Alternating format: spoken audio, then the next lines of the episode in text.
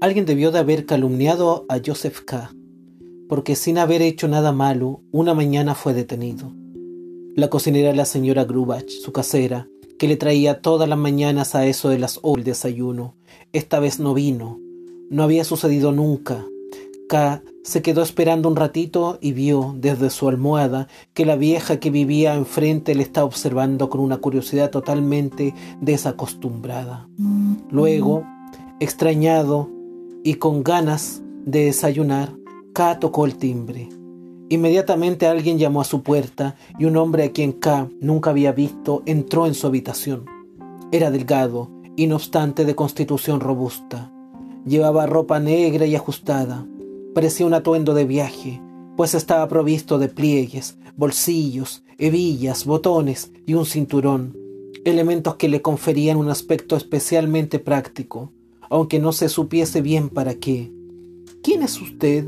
preguntó K, incorporándose en su cama, pero el hombre hizo caso omiso, como si hubiera que transigir con su presencia sin más ni más. Se limitó a decir, ¿Ha tocado el timbre usted? Que Ana me traiga el desayuno, dijo K, quedándose luego callado para tratar de adivinar quién era aquel hombre. Pero éste no se expuso por largo rato a su mirada. Se volvió hacia la puerta y entreabriéndola le dijo a alguien que debía estar pegado a ella por fuera. Quiere que Ana le traiga el desayuno. Se oyó una pequeña risa desde el otro lado. No resultó claro si provenía de una o más personas, aunque esa risita no podía revelar al hombre nada que no hubiese sabido ya antes. Le dijo acá, como quien da un parte, es imposible. Esto habrá que verlo, exclamó K. Saltó de la cama y se puso rápidamente los pantalones. Quiero ver qué clase de gente está allí. ¿Cómo piensa la señora Grubash? justificar todas estas molestias. Enseguida se dio cuenta de que no debió decir esto en voz alta, pues parecía que con ello de alguna manera concedía al intruso el derecho a vigilar. De momento, esto no le parecía importante, aunque el extraño, por lo visto, sí lo había tomado en este sentido, pues dijo, ¿no preferiría quedarse aquí? Ni quiero quedarme aquí, ni quiero que usted me dirija la palabra mientras que no me diga quién es. Lo dije con buena intención, afirmó el desconocido, y abrió por sí mismo la puerta a la habitación contigua. Esta habitación en la que K entró más despacio de lo que hubiera querido, a primera vista tenía casi el mismo aspecto de siempre. Era la sala de estar de la señora Grubach.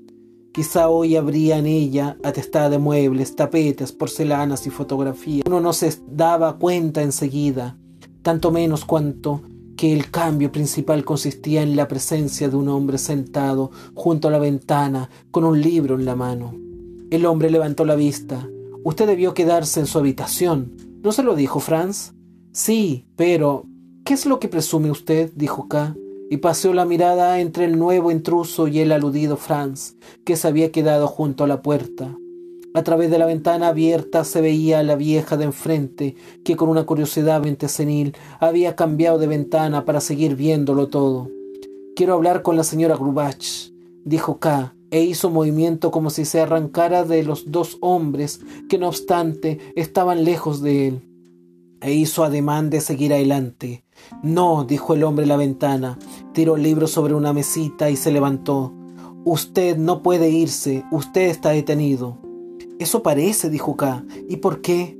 Nosotros no estamos autorizados para comunicarle eso. Vaya a su habitación y espere. El proceso está encuado y usted se enterará de todo en su debido momento. Yo me extralimito mis funciones si le hablo tan amistosamente, pero espero que, aparte de Franz, nadie me oiga. Franz mismo es, contra toda convención, demasiado amable con usted. Si en lo demás tiene tanta suerte como la asignación de sus vigilantes, puede tener confianza. K deseaba sentarse, pero ahora se dio cuenta de que en toda la habitación no había dónde sentarse, a excepción de la butaca junto a la ventana. Ya verá usted lo cierto que es todo eso, dijo Franz, y los dos se acercaron a K. El segundo intruso era todavía mucho más alto que el primero, y le daba a frecuentes palmaditas en el hombro. Ambos examinaban el camisón de K y dijeron que en adelante tendría que conformarse con uno mucho peor, pero que ellos le guardarían ese con su ropa. Le devolverían todo si el fallo resultaba favorable. Es mejor que nos entregue las cosas a nosotros y no al depósito, dijeron, porque en el depósito se producen sustracciones y además allí todo se vende pasado cierto tiempo, sin importar que el proceso haya terminado o no. ¿Y cuánto duran esos procesos, sobre todo últimamente? Por cierto que el depósito le entregará lo cobrado, pero es poco, porque en la venta no cuenta el valor del objeto, sino el monto del soborno, y además se sabe por experiencia que esos fondos disminuyen conforme las cosas pasan de mano en mano y de año en año apenas se fijaba en ese discurso, no estimando mucho el derecho que acaso aún tenía de disponer de sus posesiones. Más importante le parecía aclarar su situación, pero en presencia de esa gente no podía reflexionar. Una y otra vez la barriga del segundo vigilante, pues no podrían ser sino vigilantes, le topaba como en confianza. Entonces reparó en la cara del sujeto, cara que no cuadraba con ese cuerpo tan rechoncho, pues era seca, huesuda, con una nariz grande y torcida. Los dos hombres se entendían por encima de él. ¿Quiénes eran? ¿De qué hablaban? ¿De qué autoridad dependían? Si K vivía en un estado de derecho, si en todas partes reinaba la paz, si todas las leyes eran respetadas, ¿quién se atrevía a invadir su vivienda? Siempre tenía tendencia a tomar las cosas a la ligera, a creer en lo peor, solo cuando ya estaba encima, la tendencia a no tomar previsiones para el futuro, incluso cuando el futuro se mostraba amenazador. Ahora, en cambio, esto no le parecía adecuado. Sin embargo, podía considerarlo todo una broma, pesada desde luego, que por razones desconocidas, o quizá porque hoy cumplía los treinta años, le habían organizado los compañeros del banco, lo cual no era imposible. ¿Acaso solo necesitaba reírse esos vigilantes para que ellos se echaran a reír con él?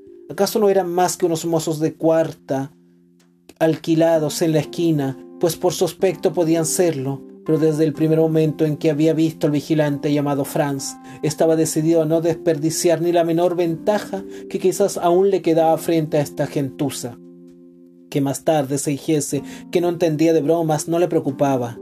En cambio, se acordó, sin que fuera su costumbre aprender por la experiencia, de algunos casos en sí poco significativos en los que, a diferencia de sus amigos más precavidos, había procedido con imprudencia, sin la menor sensibilidad ante las posibles consecuencias que esto le podría acarrear se había visto castigado por los acontecimientos. No debía repetirse, al menos no esta vez y si se trataba de una comedia, él desempeñaría su papel en ella.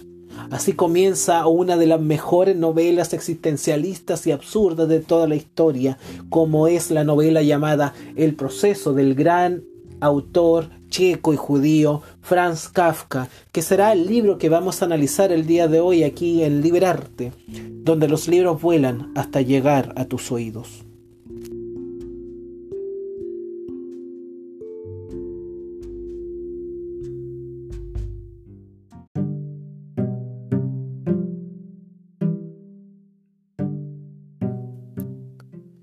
Franz Kafka nació en la ciudad de Praga en el año 1883. Su personalidad ha atraído a los estudiosos tanto como sus obras, ya que solo un hombre de muy notables características psicológicas pudo escribir novelas tan singulares como La Metamorfosis o El Proceso. Kafka fue un desarraigado desde todo punto de vista, por lo que se vio la necesidad de desarrollar una personalidad autosuficiente sin el auxilio de una cultura cerrada y coherente. Con un realismo personalísimo que ha sido calificado realismo mágico, Kafka expresa el desaliento del hombre ante el absurdo del mundo. Murió a los 41 años tras una vida desgraciada en la que solo le apasionó la tarea de escribir, sin importarle demasiado la publicación de sus obras.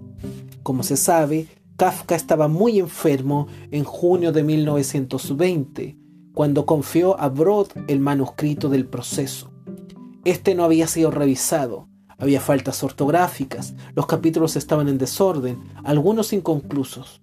Como Kafka le había leído gran parte de la obra, Brod pudo ordenar los capítulos de manera coherente, subsanando algunas imperfecciones menores. Al morir Kafka, su amigo se encontró ante un grave dilema. Por carta Kafka le había pedido que destruyese todos sus papeles, cartas, diarios y manuscritos. Otro papel precisaba que Brod podía, si quería, liberar del fuego algunas obras, entre ellas el manuscrito del proceso. De palabra, Kafka había sido aún más implacable. Te pido que los quemes todo. Brod amaba sus escritos. ¿Cómo podría quemarlos? A su juicio, tenían un valor inmenso y no pasaba por alto el hecho de que el propio Kafka había tenido tiempo de sobra para quemarlos por sí mismo con total impunidad. Y Brod no quemó nada, ni siquiera los diarios íntimos, y cargó sobre sus hombros la responsabilidad de editar los textos inéditos.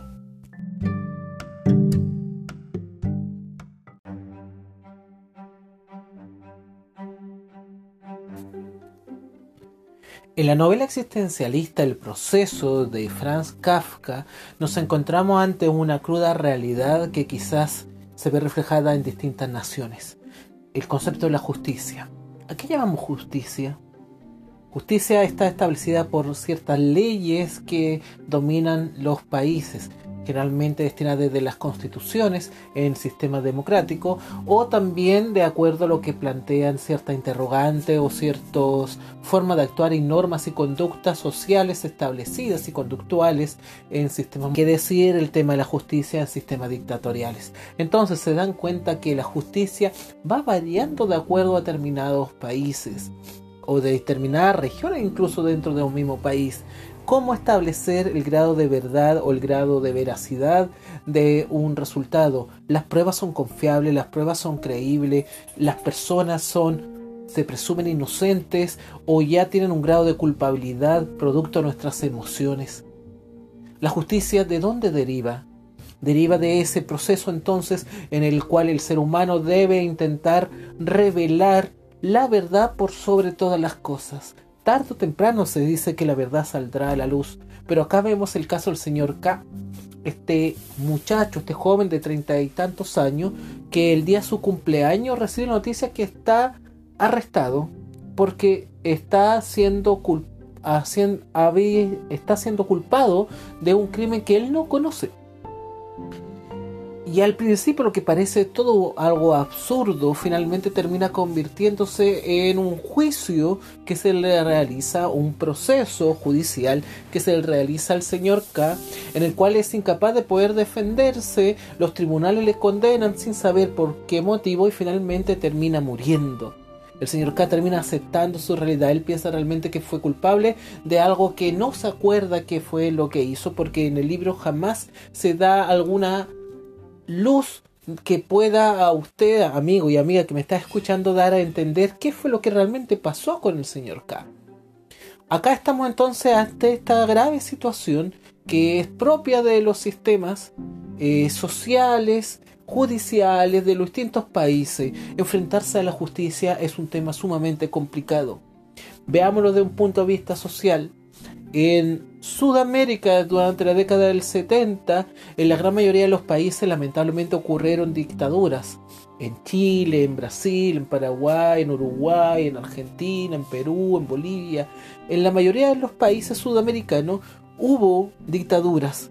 Debido a diferentes razones, militares llegan al poder y con ello una gran cantidad de muertos, desaparecidos, torturas, asesinados, etc. Hasta el día de hoy, limitándonos a nuestro país, existe una gran cantidad de detenidos desaparecidos que se desconocen su paradero, qué pasó con ellos, que se conmemoran el 11 de septiembre o el 29 de marzo para el Día Joven Combatiente, en donde se trata de buscar, vislumbrar razones que traten de explicar el por qué ocurrieron estos procesos y una búsqueda de justicia que también trate de recompensar de alguna forma o aliviar el dolor de esta familia, porque la muerte o la partida de estas personas ya es irremediable e irreversible. Se dan cuenta entonces que la justicia, en algunos casos siempre se usa este refrán, tarda pero llega, pero ¿qué pasa cuando no llega?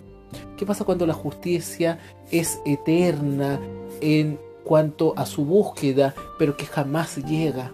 Es un proceso para analizar en el libro, en este libro existencialista, porque Kafka se basa de eso para decir que estamos ante un mundo cruel, un mundo donde se presume decir la verdad, pero tras la verdad hay aspectos de mentira y hay aspectos de engaño, donde se camuflan las verdaderas intenciones de las personas. Y la justicia es totalmente condicionada a quien la imparte. El juez está siendo justo ¿Qué le otorga el carácter de justicia o carácter de poder ser juez a una determinada persona? Los estudios que tenga, el haberse preparado, pero ¿qué limita dentro de su mentalidad? Nadie puede estar dentro de la mentalidad de un juez para determinar que no sean los prejuicios, los estereotipos los sentimientos, los pensamientos o las reflexiones la que puede determinar cierta conducta o cierta sentencia. Es cierto, uno puede esbozar de inmediato, siendo abogado del diablo, qué sé yo, puede esbozar de que ellos se preparan para esto, de que eh, tratan de limitar el ámbito sentimental, el ámbito afectivo, lo tratan de cohibir para ver todo desde un punto de vista racional. Pero también es cierto que se buscan resquicios legales para poder sacar a condenados, sacar a personas que evidentemente parecen ser culpables o son culpables, pero por negligencias o ciertos recovecos en la ley logran salir de la cárcel. Es una difícil misión ser abogado en estos tiempos. En distintas situaciones hay abogados que buscan la forma de evadir impuestos, que ayudan a las personas a salir de la cárcel, a que no logren estar, sobre todo si tienen recursos económicos. Entonces aquí nos vamos a la otra interrogante. K no era una persona realmente adinerada que pudiera contar con los mejores abogados, un mejor sistema de justicia para defenderse. Es una persona común y corriente como nosotros. ¿Qué pasa con las personas poderosas? Porque nosotros vemos que nunca están siendo juzgadas a pesar de los crímenes que cometen. Empresas contaminan a diestra y siniestra, sin embargo se aplican multas y no es otra forma de poder castigar a los gerentes, a los dueños, a quienes están a cargo de esa maniobra. Siempre se busca a quienes están en la línea más débil para poder juzgar tras los hechos catastróficos ocurridos durante la Segunda Guerra Mundial, ocurren los juicios de Nuremberg en Alemania, donde comienzan a juzgar la conducta de los oficiales, policías y gente relacionada con el mundo nazismo. Los mismos alemanes y entidades de otros países comienzan este proceso de hacer este juicio, este proceso. Sin embargo, generalmente quienes terminan siendo culpables y responsables son las personas de más bajo nivel dentro eh, de su rango que tienen. El rango jerárquico que tienen dentro de la milicia, dentro de las Fuerzas Armadas o en el orden que sea. Las personas poderosas parece que son, eh, tienen una coraza que les permite zafar ante los juicios y eso es complicado. ¿Por qué una persona famosa, por qué una persona heredada sí tiene esas posibilidades? ¿El dinero entonces es sinónimo de justicia? Porque vemos que en algunos casos el dinero parece ser sinónimo de educación o parece ser sinónimo también de salud, pero también es sinónimo de justicia. Es decir, una persona pobre que reclama la muerte o la desaparición de su hijo, como sucede por ejemplo con las madres de la Plaza de Julio allá en Argentina, ¿Qué pasa con esas mujeres que año tras año están reclamando lo que ellas consideran justo, el hecho de que hagan justicia por sus seres queridos? ¿Qué pasa cuando te llevan a un bebé, te lo sacan de la maternidad y lo llevan al extranjero y te dicen que ha muerto cuando realmente no ha muerto? ¿Dónde está la justicia? ¿Dónde está la justicia en Chernóbil, por ejemplo? Ya que hace unos días atrás analizamos el libro Voces de Chernóbil de Svetlana Alexchevich en donde el juicio se realizó entre cuatro paredes en la misma Chernóbil, sin conocimiento del mundo exterior, la prensa extranjera no pudo asistir y las personas que estuvieron ahí, la gran mayoría murió, pero eran juicios en donde simplemente se cuestionaron a un par de personas, no a los grandes responsables. Nadie de Moscú, nadie del sector político comunista tomó eh, una afrenta ni sufrió algún castigo por lo que hizo. Lo que padece K que vamos a dejar en evidencia acá es el símbolo de Franz Kafka y uno de los personajes, uno de los guardias se llama Franz. Lo que padece acá es fruto de su propia vida. Kafka lamentablemente sufría bajo el síndrome de ser una persona, él sufría de tuberculosis, pero además era ninguneado por su padre. Una relación totalmente ausente de cariño y de afecto. Un padre que quería de Franz a una persona fuerte, robusta, que fuera un hombre de negocio, se encontró ante una persona débil, asociado más al mundo de las humanidades y de las artes. Esa relación le acompañó el resto de su vida y Franz jamás pudo salirse de esa relación. ¿Hubo justicia en ese caso? Porque Kafka lo único que pretendía era que sus textos jamás existieran y si no es por su amigo Brod, los textos de Kafka quizás nunca hubieran salido a la luz y no hubiéramos tenido la grandeza de ver la metamorfosis, el proceso, América, el castillo, etcétera, etcétera. Miles de textos de Kafka en donde vemos la grandilocuencia de este escritor checo de origen judío. Es importante entonces entender el concepto de la justicia. La justicia hace de las personas un vivir. Las personas anhelan y buscan la justicia. Justicia para un actuar correcto, pero también justicia cuando sienten que están siendo injustos o con ellos o ellos están siendo injustos con los demás. Sin embargo, volvemos a, la misma prerrogativa. La justicia está condicionada. Está condicionada a ciertos factores, a ciertas variables, a la impunidad a cierto sector, a la impunidad al otro ámbito por el dinero a la impunidad por las influencias que tengan. ¿Cómo poder establecer un lazo? Es por eso que se señala que siempre la justicia es ciega. Es esta mujer que está vendada con una balanza y con una espada. Pero la justicia ciega no generalmente trae recompensa. En el mundo que estamos, en el mundo en el cual convivimos, es necesario esbozar aspectos de justicia para que las sociedades puedan ir creciendo. Esa es una de las grandes lecciones que podemos tener acá en el proceso de Franz Kafka, una novela increíble en donde el mundo del existencialismo y el mundo del absurdo se conjugan para dar una ácida crítica a nuestra sociedad, porque lo que pasó hace más de 60 años atrás más cuando fue escrita esta obra, siguen vigentes estos procesos. ¿Cuántas personas son enjuiciadas sin tener un juicio correcto, donde los juzgados o los jueces, ya los jurados ya han sido comprados con anticipación? Eso en países democráticos, imagínense en países que no sean democráticos. La razón de la justicia debería ser la virtud del ser humano, junto con la igualdad, la equidad y los derechos que uno tiene. Pero parece que en esta razón K sufrió de la injusticia y él termina aceptando de que su vida es miserable. No todos tienen la justicia de vivir, parece una vida adecuada. Parece que algunos están condenados y son culpables desde el momento de nacer.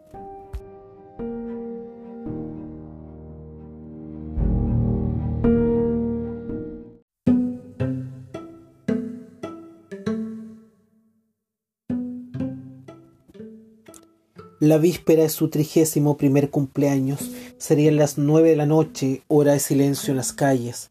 Se presentaron en casa de K dos señores. Venían vestidos de larga lévita, pálidos y gordos, con sombreros de copa que parecían adheridos a sus cabezas. Después de cederse ceremoniosamente uno a otro el paso en la puerta de entrada, repitieron la misma ceremonia, aunque más prolongada, ante la puerta de la habitación de K. Sin que la visita le hubiera sido anunciada, K estaba sentado en una butaca cerca de la puerta, como quien espera a alguien. También estaba vestido de negro, y con gran lentitud se ponía unos guantes nuevos muy ajustados. Se levantó enseguida y miró a los señores con curiosidad. ¿Así que son ustedes los que vienen por mí? preguntó. Los señores asintieron con la cabeza. Mutuamente K se confesó que había esperado otra visita. Fue a la ventana y miró una vez más a la calle oscura. Casi todas las ventanas de enfrente ya estaban oscuras. Las persianas bajadas, detrás de una ventana aún iluminaba. Jugaban dos niños pequeños en un corral. Tendían sus manitas el uno al otro, pues aún no podía moverse el sitio. A viejos y descalificados comediantes envían a por mí, se dijo K, y los miró para convencerse de que no podían ser otra cosa. Tratan de acabar conmigo al precio más bajo. K se volvió bruscamente hacia ellos y les espetó. ¿En qué teatro actúan? ¿Teatro? preguntaron el uno al otro contrayendo los labios. Gesticularon como unos mudos que no podían dominar su organismo. No están preparados para que se les pregunten cosas, se dijo K, y fue a por su sombrero. Ya en la escalera, los señores querían tomar a K de los brazos, pero él dijo, cuando estemos en la calle, que no estoy enfermo. Apenas llegados a la calle, le cogieron de una manera especial. Jamás había andado de esta manera en compañía de otro. Sus hombros casi se tocaban detrás de los suyos. No doblaron los brazos, sino que enlazaron los de K en toda su extensión. Sus manos quedaron aprisionadas en una llave bien apretada e irresistible. K marchaba rígidamente entre los dos, formando con ellos un bloque único. Si uno de ellos se hubiera hecho pedazos, todos habrían hecho. Formar una unidad compacta como la materia inanimada. Bajo la luz de los faroles y en la medida en que se lo permitía la rigidez, K trataba de fijarse mejor en sus conductores. ¿Acaso son unos tenores? pensó al reparar en sus imponentes papadas. Lo reluciente de sus caras le daba asco. Imaginaba la mano que había sacado la suciedad de los rincones de los ojos, del rasurado labio superior, de los pliegues de la barbilla. Pensando en esto, se quedó inmóvil, por lo que también los otros se detuvieron. Se hallaban en el borde de una plaza pública con árboles y flores. A esta hora la plaza estaba desierta. ¿Por qué le has enviado justamente a ustedes? gritó más de lo que preguntó. No sabían al parecer qué contestar, dejando colgar el brazo libre como si fueran enfermeros que esperaban a que el enfermo descansase un poco. No sigo adelante, dijo K, a modo de prueba. Esto no requería contestación de parte de los acompañantes, pues bastaba con no aflojar la llave y levantarle un poco en vilo. Pero K resistió. Ya no necesitaré muchas fuerzas, las emplearé todas ahora, empezó. Se acordaba de las moscas que se arrancan las patitas en sus esfuerzos soltarse del pegamento. Los señores tendrán un trabajo duro conmigo. En este momento salió la señorita Brunster de una de las callejuelas laterales y se dirigió hacia la plaza. No era del todo seguro que fuera ella, pero el parecido era notable. Acá no le importaba si verdad era la señorita Bunster, pues en el acto comprendió la inutilidad de su resistencia. No tendría nada heroico si ahora resistía, si ahora ponía en dificultades a esos señores, y si defendiéndose quería disfrutar por última vez de que aún estaba vivo. Se puso en marcha, y de la alegría que esto les dio a los señores, incluso se transmitió un poco a él mismo. Ahora permitían que él escogiera la dirección. Fue en pos de la señorita Bunster, no con la intención de alcanzarla, no porque la quisiera ver al mayor tiempo posible, sino únicamente para tener presente la advertencia que personificaba para él. Lo único que puedo hacer ahora, se dijo, y el unísono sus pasos que con los de sus acompañantes le confirmó en el pensamiento. Lo único que puedo hacer ahora es conservar la calma. Siempre quería interferir con veinte manos en la marcha del mundo, y esto con fines inaceptables. Estaba mal. Demostraré ahora que el año de mi proceso no me ha enseñado nada. ¿Me marcharé de este mundo como un hombre necio? Se tendrá que decir de mí que al principio quería acabar con el proceso lo antes posible y que luego, al llegar al final, lo quise recomenzar. No quiero que se diga eso de mí. Estoy agradecido de que me hayan dado a estos señores medio mudos para que me acompañaran en este camino. Así me puedo decir yo mismo todo lo necesario. La señorita ya había doblado una esquina perdiéndose de vista, pero K ya podía prescindir de ella y se abandonó a sus conductores. En perfecta armonía, los tres pasaron ahora por un puente bajo la luz de la luna. Los dos cedían al menor movimiento de K. Cuando se volvió un poco hacia la baranda, giraron con él al unísono. El agua que brillaba y temblaba bajo la luz de la luna rodeaba una eslita colmada de vegetación. Invisibles senderos de grava serpenteaban por debajo de él. Allí estaban los bancos donde K tantas veces se había sentado o tumbado. No quería quedarme quieto, dijo a sus acompañantes, cuya condescendencia con sus leves iniciativas le da vergüenza.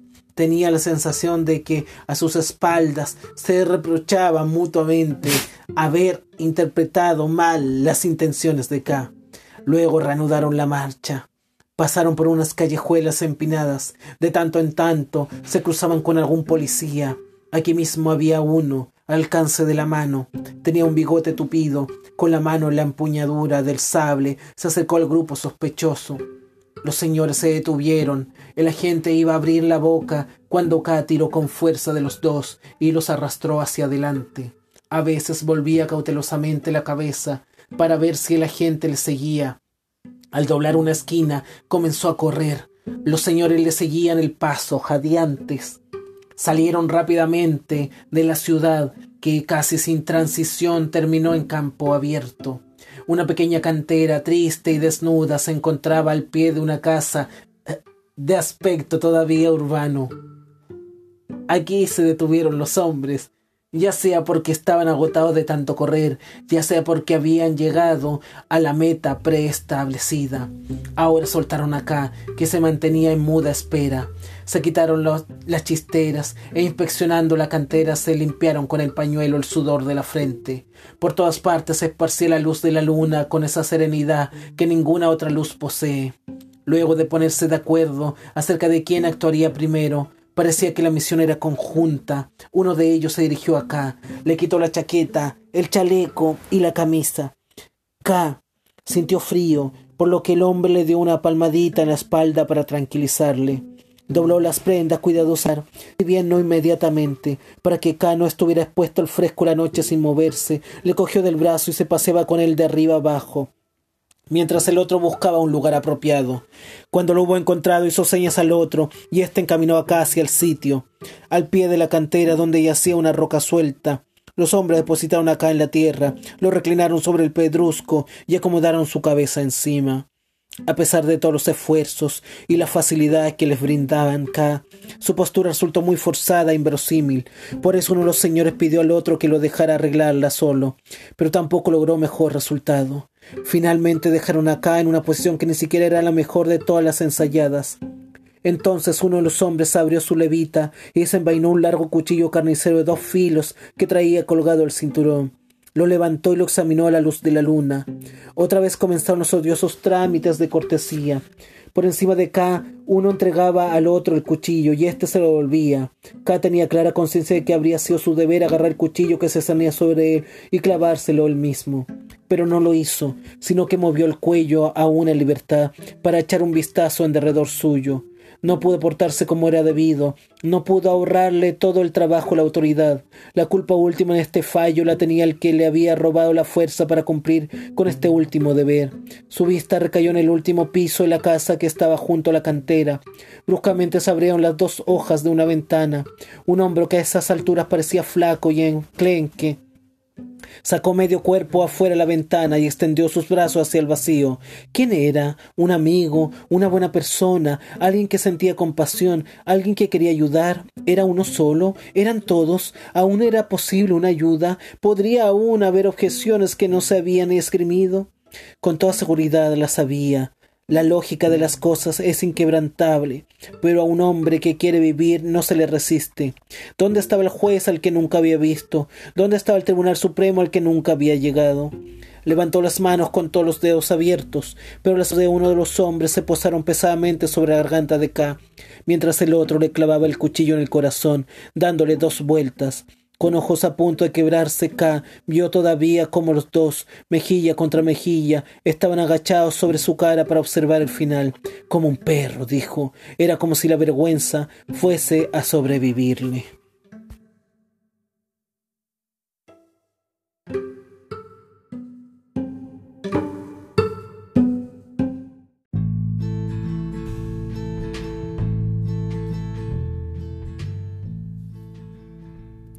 La novela El proceso es una obra fundamental para entender el proceso del existencialismo, sobre todo en el siglo XX en Europa.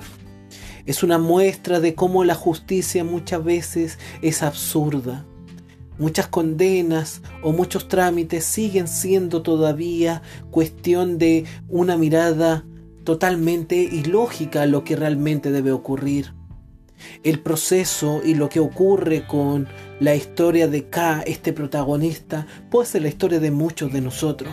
Amigo y amiga, no te dejes llevar por el final. La historia narra justamente cómo el proceso que lleva acá es un proceso totalmente imposible. Pero ¿acaso la vida no está lleno de estas situaciones? Se condena a una persona por un juicio, por, una, por un acto que ni siquiera sabe a ciencia cierta qué fue. Al final el condenado termina aceptando de que es culpable de lo que él nunca ha logrado entender. ¿Cómo podemos comprender aquello? ¿Bajo qué lupa podemos entender estos procesos? Kafka nos adelanta la vida tal como es, llena de injusticias, llena de recovecos que hacen que la legalidad sea vista con distintas aristas y bajo una de ellas es lo ilógico lo que predomina. Y con esto terminamos un nuevo capítulo de Liberarte dedicado acá a una gran obra de Franz Kafka. Y nos vemos pronto acá donde los libros vuelan hasta llegar a tus oídos.